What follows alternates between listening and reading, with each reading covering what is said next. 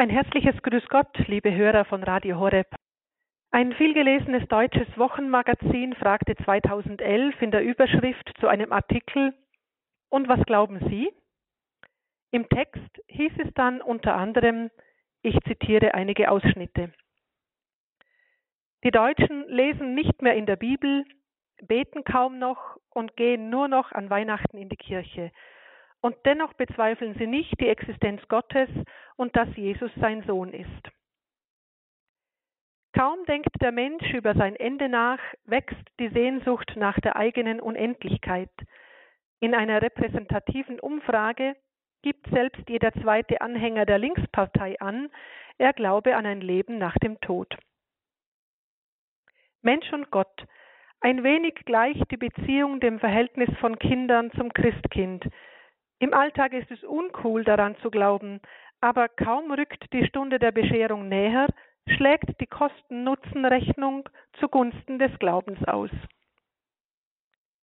In die Bibel wirft die Hälfte der Deutschen nie einen Blick. An das jüngste Gericht glaubt nicht einmal jeder Dritte. Aber an der Überzeugung, dass Menschen eine Seele haben, halten dann doch 89 Prozent der Deutschen gern fest. Ich denke, schon dieser kleine Auszug macht deutlich, wie es wohl kommt, dass vermutlich viele Menschen denken, der Himmel sei eine fromme Vertröstung für im Leben Gescheiterte. Wer nicht mehr in der Bibel liest, wer kaum noch betet, die zitierte Statistik sagt, dass circa 50 Prozent aller Deutschen weniger als einmal im Jahr beten. Für wen es uncool ist, sich konkret zu Gott zu bekennen, wie sollte er Sehnsucht nach dem Himmel haben? Und der gleiche Artikel fährt später mit der folgenden erstaunlich erkenntnisreichen Überschrift fort. In einem gesättigten Alltagsleben wird es schwer, Gott zu entdecken. Schon Paulus kannte dieses Problem. Gesättigte Menschen haben nicht allzu viel Interesse an jenseitigen Dingen. Als er in Athen predigte und von der Auferstehung Jesu zu sprechen begann, heißt es in der Apostelgeschichte, als sie von der Auferstehung der Toten hörten, spotteten die einen, andere aber sagten, darüber wollen wir dich ein andermal hören. Nur von diesem andermal berichtet die Apostelgeschichte dann nichts mehr. Es gab es wohl eher nicht, jedenfalls war es nicht erwähnenswert. In meinen Tätigkeitsfeldern habe ich sehr viel mit Menschen zu tun. Immer wieder begegnet mir da eine sehr ähnliche Haltung. Wenn ich in einem Gespräch den Himmel anspreche, kommt nicht selten die Antwort, naja, man weiß ja nicht, wie das ist, ist ja noch keiner zurückgekommen. Und wer so denkt, wird sich kaum die Zeit nehmen, um über den Himmel nachzudenken. Warum auch, wird er vielleicht eher fragen. Liebe Hörer von Radio Horeb, Wann haben Sie das letzte Mal über den Himmel nachgedacht? Wie stellen Sie sich den Himmel vor? Haben Sie sich je damit befasst, wie Jesus über den Himmel denkt? Wissen Sie, was Jesus über den Himmel gesagt hat? Könnten Sie auf Anhieb eine Stelle in der Bibel finden, die vom Himmel spricht?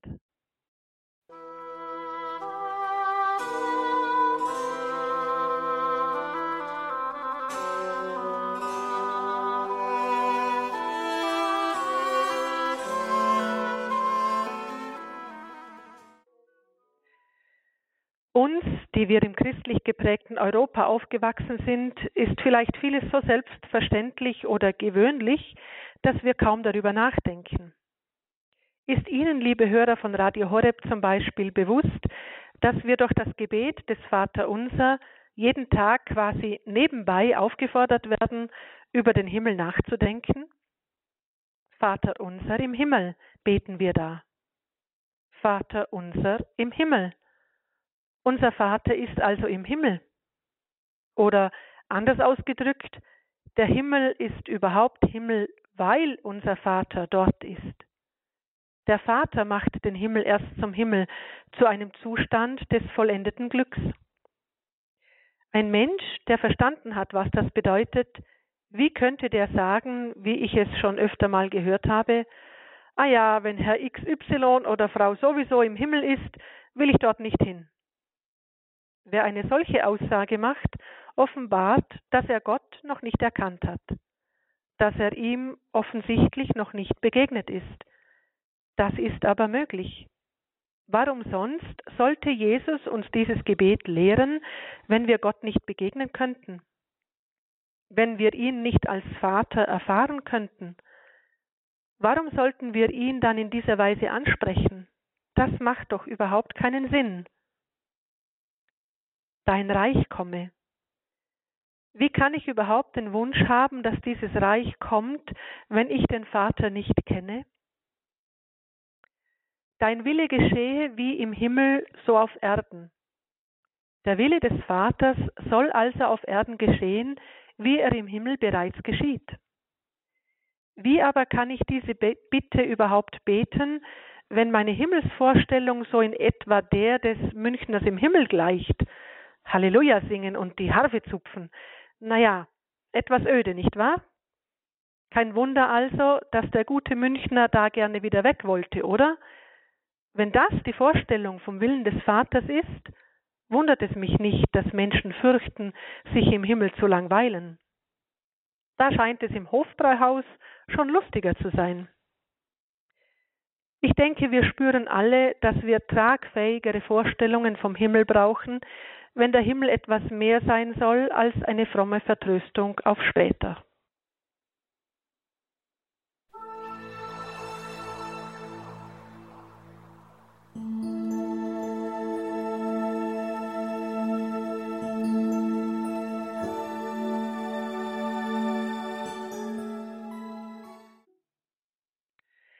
Was ist der Himmel?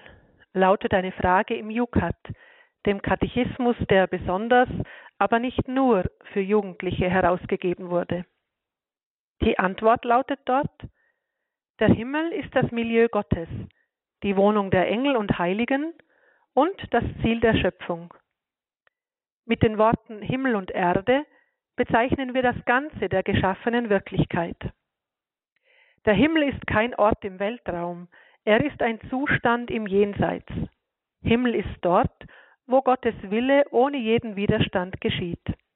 Himmel ist dann, wenn Leben in höchster Dichte und Seligkeit da ist. Leben, wie man es auf der Erde nicht findet.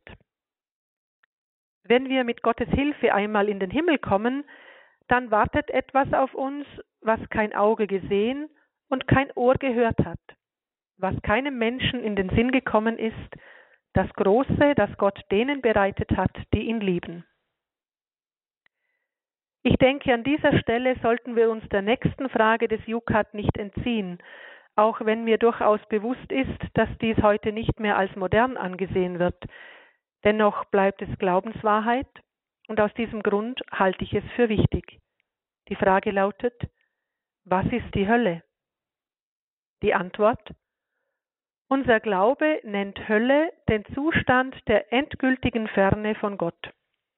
Wer im Angesicht Gottes die Liebe klar sieht und sie dennoch nicht will, der entscheidet sich für diesen Zustand. Jesus, der die Hölle kennt, spricht von ihr als der äußersten Finsternis. In unseren Begriffen gesagt, ist sie eher kalt als heiß. Mit Schaudern erahnt man einen Zustand, der völligen Erstarrung und hoffnungslosen Abgeschiedenheit von allem, was Hilfe, Linderung, Freude und Trost ins Leben bringen könnte. Papst Benedikt sagte 2008 in einer Ansprache an Priester, wenn man nicht um das Gericht Gottes weiß, um die Möglichkeit der Hölle, des radikalen und endgültigen Scheiterns des Lebens, dann weiß man nicht um die Möglichkeit und die Notwendigkeit der Läuterung. Dann arbeitet der Mensch nicht gut für die Erde, weil er am Ende die Maßstäbe verliert, sich selbst nicht mehr kennt, weil er Gott nicht kennt und die Erde zerstört. Bei anderer Gelegenheit sagte Papst Benedikt, Jesus ist gekommen, um uns zu sagen, dass er uns alle im Paradies haben will und dass die Hölle, von der man in unserer Zeit wenig spricht, existiert und ewig ist für alle, die ihr Herz vor seiner Liebe verschließen. Sollten wir um diese Dinge nicht wissen? Mir scheint es logisch zu sein, dass man nicht unbedingt an die Existenz der Hölle glauben muss, um letztlich in ihr zu landen. Aber die Realität des Himmels muss ich wohl unbedingt wissen, wenn ich dort ankommen will, nicht wahr? Ist es nicht schon im natürlichen Leben so, dass ich nicht glauben muss, dass man in der Schule sitzen bleiben kann? Trotzdem oder vielleicht auch gerade darum kann es dann ganz leicht geschehen. Wenn ich aber weiß, dass es einen bestimmten Notenschnitt braucht, um in die nächsthöhere Klasse aufzusteigen, erst dann kann ich mich in rechter Weise einsetzen, um dieses Ziel zu erreichen. Oder in einem anderen Beispiel ausgedrückt, ich muss nicht unbedingt um die Gesetze der Fliehkraft wissen, um beim zu schnellen Fahren aus einer scharfen Kurve hinausgeschleudert zu werden. Aber um die Kurve gut zu meistern, ist das Wissen darum doch entscheidend. Ähnliches begegnet mir in der Seelsorge immer wieder. Wenn Menschen nicht mehr um die Realität des Himmels und damit auch der Hölle wissen, macht vieles im Leben keinen großen Sinn. Zum Beispiel ein zölibatäres Leben oder Keuschleben bis zum Traualtar und auch danach in der Ehe eheliche Keuschheit zu leben. Oder Treue in der Ehe, wenn der Partner untreu geworden ist und vielleicht sogar die Ehe verlässt. Oder einem Menschen zu vergeben, der mir großes Unrecht zugefügt hat, um nur einige wenige Beispiele zu nennen. Wenn Menschen nicht mehr wissen, dass unser Leben ein Kampfplatz zwischen den Geistern des Himmels und der Hölle um unsere Seele ist, dann hat der Gegner leichtes Spiel. So schreibt schon der Apostel Paulus an die Gemeinde in Ephesus im sechsten Kapitel. Und schließlich, werdet stark durch die Kraft und Macht des Herrn, zieht die Rüstung Gottes an, damit ihr den listigen Anschlägen des Teufels widerstehen könnt. Denn wir haben nicht gegen Menschen aus Fleisch und Blut zu kämpfen, sondern gegen die Fürsten und Gewalten, gegen die Beherrscher dieser finsteren Welt, gegen die bösen Geister des himmlischen Bereichs. Darum legt die Rüstung Gottes an, damit ihr am Tag des Unheils standhalten, alles vollbringen und den Kampf bestehen könnt. Seid also standhaft, gürtet euch mit Wahrheit, zieht als Panzer die Gerechtigkeit an und als Schuhe die Bereitschaft für das Evangelium vom Frieden zu kämpfen. Vor allem greift zum Schild des Glaubens. Mit ihm könnt ihr alle feurigen Geschosse des Bösen auslöschen. Nehmt den Helm des Heils und das Schwert des Geistes, das ist das Wort Gottes. Hört nicht auf zu beten und zu flehen. Betet jederzeit im Geist. Seid wachsam, hart aus und bittet für alle Heiligen, auch für mich, dass Gott mir das rechte Wort schenkt, wenn es darauf ankommt, mit Freimut das Geheimnis des Evangeliums zu verkünden, als dessen Gesandter ich im Gefängnis bin. Bittet, dass ich in seiner Kraft freimütig zu reden vermag, wie es meine Pflicht ist.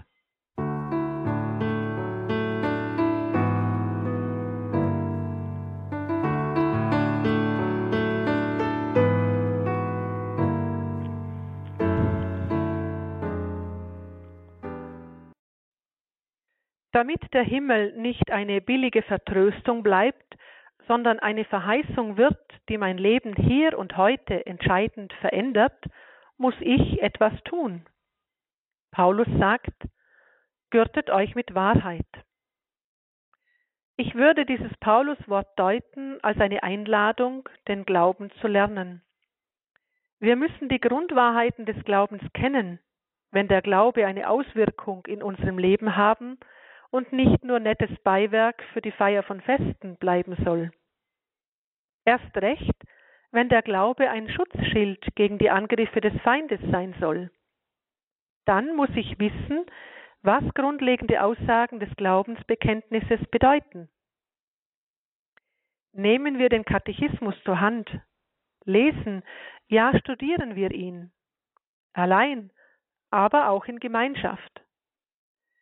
Warum suchen wir nicht ein paar Menschen aus unserem Umfeld zusammen um gemeinsam den Katechismus zu lesen. Warum erscheint uns das peinlich? Ich kann doch nicht andere ansprechen, mit mir gemeinsam den Katechismus zu lesen, höre ich beinahe den Einwand. Und warum nicht? Was besuchen wir nicht alles für Kurse bei der Volkshochschule oder anderen Bildungsträgern? Warum fällt es uns so schwer, Gleiches für das Wachstum unseres Glaubens zu tun? Ist das nicht eigentlich ein Armutszeugnis?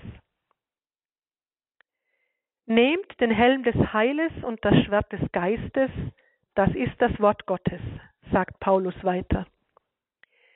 Das Wort Gottes ist also ein Schutz in diesem Kampf. Und wenn die Menschen die Schrift nicht lesen, so fehlt ihnen ein wesentlicher Schutz im Lebenskampf. Der heilige Hieronymus drückt es so aus, die Schrift nicht kennen heißt Christus nicht kennen. Und wenn ich Christus nicht kenne, kenne ich eben auch nicht den Vater im Himmel. Denn Jesus sagt uns, dass wer ihn sieht, der sieht den Vater. Denn der Vater und Christus sind eins. So möchte ich uns alle sehr ermutigen, die Heilige Schrift täglich zur Hand zu nehmen und darin zu lesen, ja, sie zu meditieren. Wir könnten zum Beispiel damit beginnen, all jene Stellen im Neuen Testament zu suchen, die über den Himmel sprechen. Jesus spricht ja immer wieder davon. Ich bin überzeugt, dass dies eine spannende Reise wird, die wir da antreten. Und sehr schnell werden wir merken, dass dies Konsequenzen in unserem Alltag hat.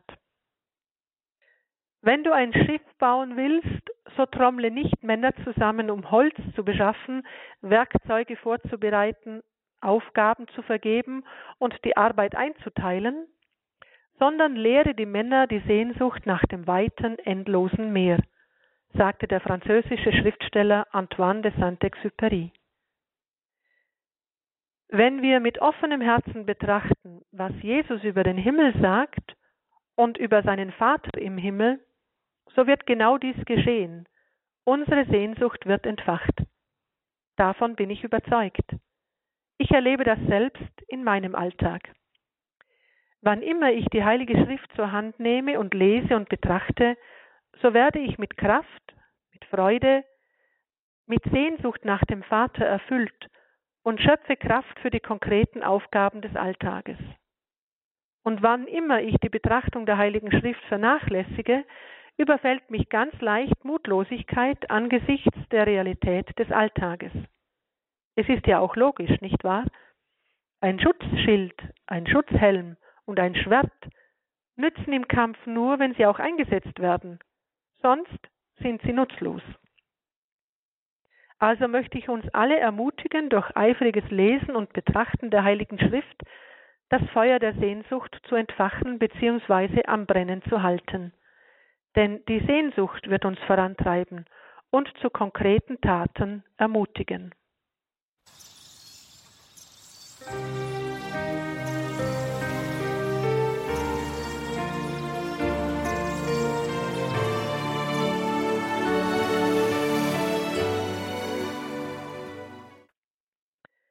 Die Unsterblichkeit der Seele ist von so gewaltiger Bedeutung für uns, berührt uns so tief, dass man jedes Gefühl verloren haben muss, wenn es einem gleichgültig sein kann, zu wissen, was es damit auf sich hat.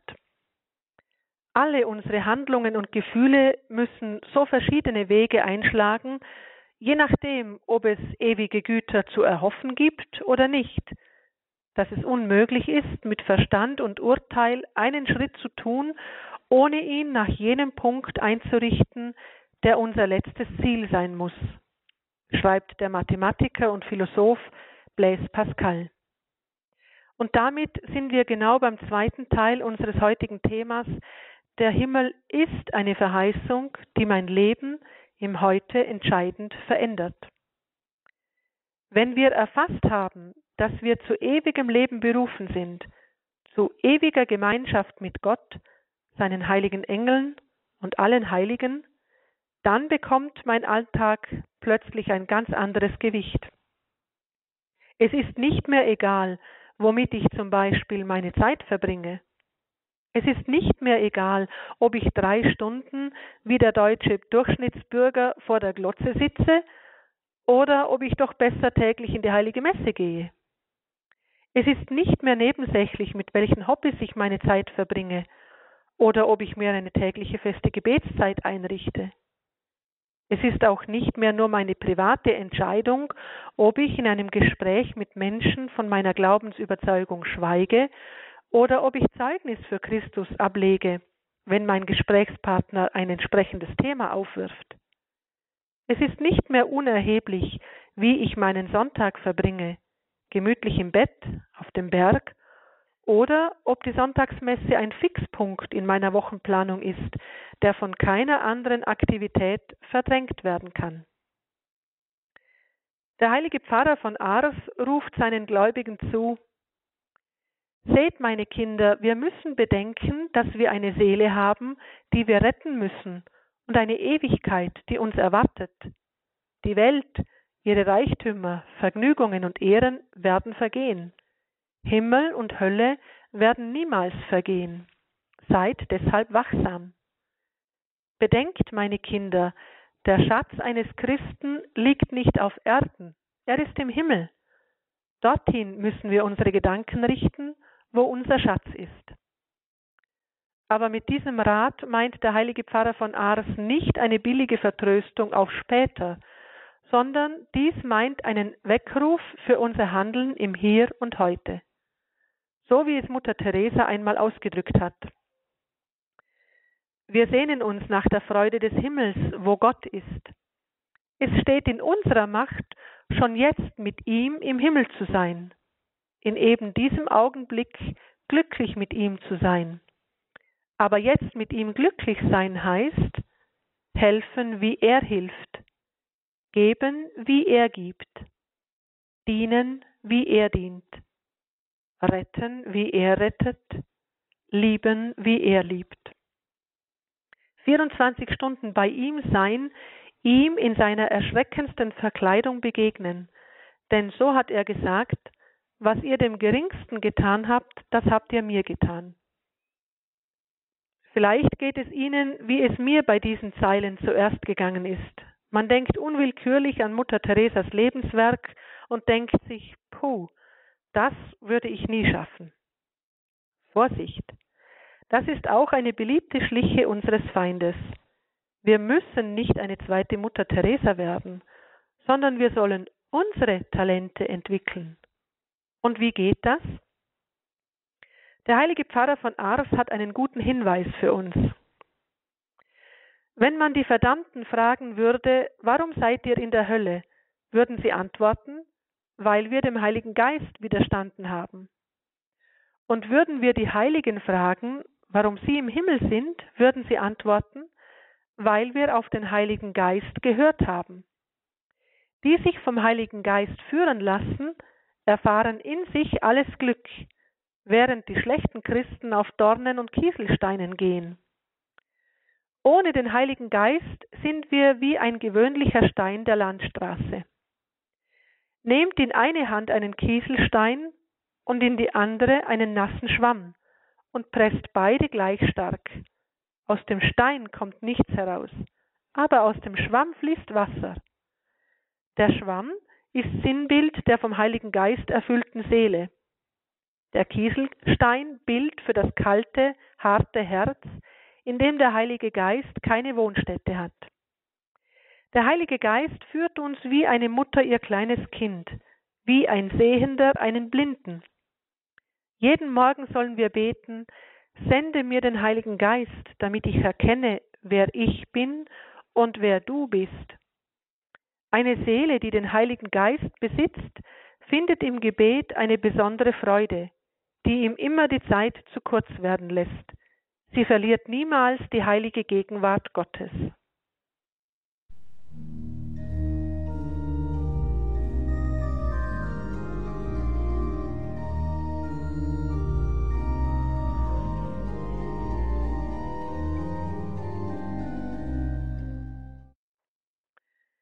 Liebe Hörer von Radio Horeb, so möchte ich diese Sendung ausklingen lassen mit einem Gebet, das der heilige Papst Johannes Paul II. oft gebetet haben soll. O Heiliger Geist, du Liebe des Vaters und des Sohnes, gib mir immer ein, was ich denken soll. Gib mir immer ein, was ich sagen soll und wie ich es sagen soll. Gib mir ein, was ich verschweigen und wie ich mich dabei verhalten soll. Gib mir ein, was ich zur Ehre Gottes, zum Wohl der Seelen und zu meiner eigenen Heiligung tun soll. Heiliger Geist, gib mir Verstand, um zu verstehen und zu erkennen. Gib mir das Fassungsvermögen, um alles zu behalten. Lehre mich die Methoden und gib mir die Fähigkeit, immer wieder zu lernen. Gib mir Scharfsinn, um richtig zu deuten und zu unterscheiden. Gib mir die Gnade, um wirkungsvoll zu sprechen. Heiliger Geist, gib mir Zuversicht und Treffsicherheit am Beginn, leite und führe mich bei der Ausführung und schenke mir Vollkommenheit beim Beenden. Amen. Ja, herzlichen Dank, Schwester Michaela Mayer, über die ausführlichen Beschreibung der Verheißung des Himmels und die Bedeutung im heutigen Leben und auch vielen Dank für das schöne Gebet am Schluss des heiligen Papstes Johannes Paul II.